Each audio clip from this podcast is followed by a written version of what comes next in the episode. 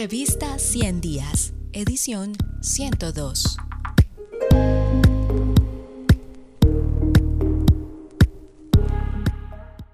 Cali, la sucursal del cielo, entre la exclusión social y la resistencia popular, por Carolina Céspedes y Cristian Llanos.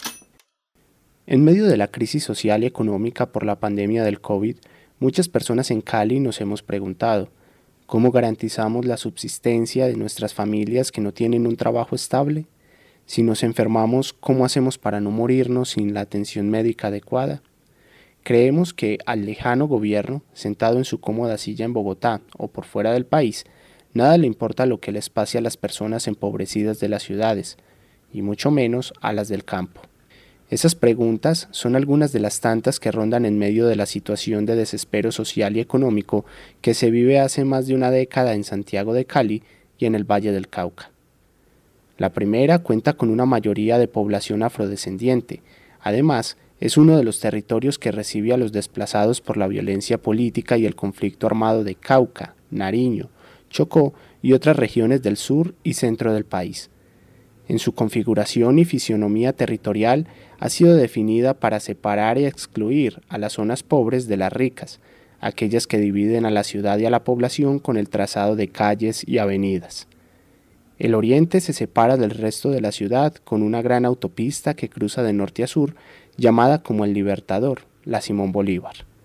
Lo mismo ocurre en el oeste, en la zona de ladera, con la Avenida de los Cerros.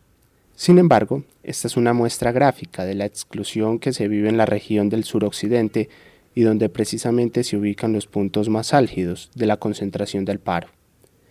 Desde los años 40, este territorio ha sido escenario de migrantes llegados por oleadas en diferentes periodos a raíz de tres situaciones. Una, la época de la violencia. Dos, el sofisma del progreso, no solo de las industrias que se asentaron en Cali, Palmira y Jumbo, sino del narcotráfico de los años 80. Y tres, el conflicto político, social y armado de la década del 90 que se exacerbó y permanece. Las comunidades de migrantes y familias víctimas de la violencia política y del conflicto armado se han ubicado principalmente en dos zonas, oriental y ladera. La primera que se conocía como las ciénagas de agua blanca, espacio que fueron ganando y secando para construir en condiciones precarias comunidades urbanas o semiurbanas, es donde en época de lluvias escurren las aguas del occidente al río Cauca y hoy conforma el distrito de Agua Blanca, zona oriental de la ciudad. La zona de ladera fue otra alternativa de hábitat para estas familias, con la diferencia en que en los inviernos fuertes la situación se agrava, pues al ser un terreno montañoso e inestable, se presentan deslizamientos por remoción de tierra. A la larga, ambas zonas se han convertido en el lugar de residencia de hombres y mujeres del servicio doméstico residencial, de oficinas, empresas y universidades, vendedores ambulantes, obreros de la construcción, coteros, acarreadores o cargadores de mercados en las plazas o galerías, niñas, niños y adolescentes que realizan trabajos en semáforos, entre otras actividades informales y de mendicidad.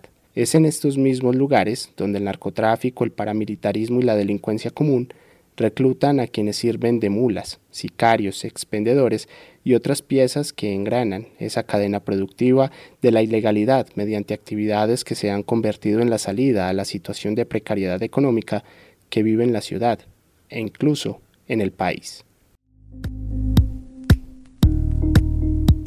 Si quieres terminar de conocer este artículo, ingresa a nuestro sitio web www.revistaciendiasinep.com.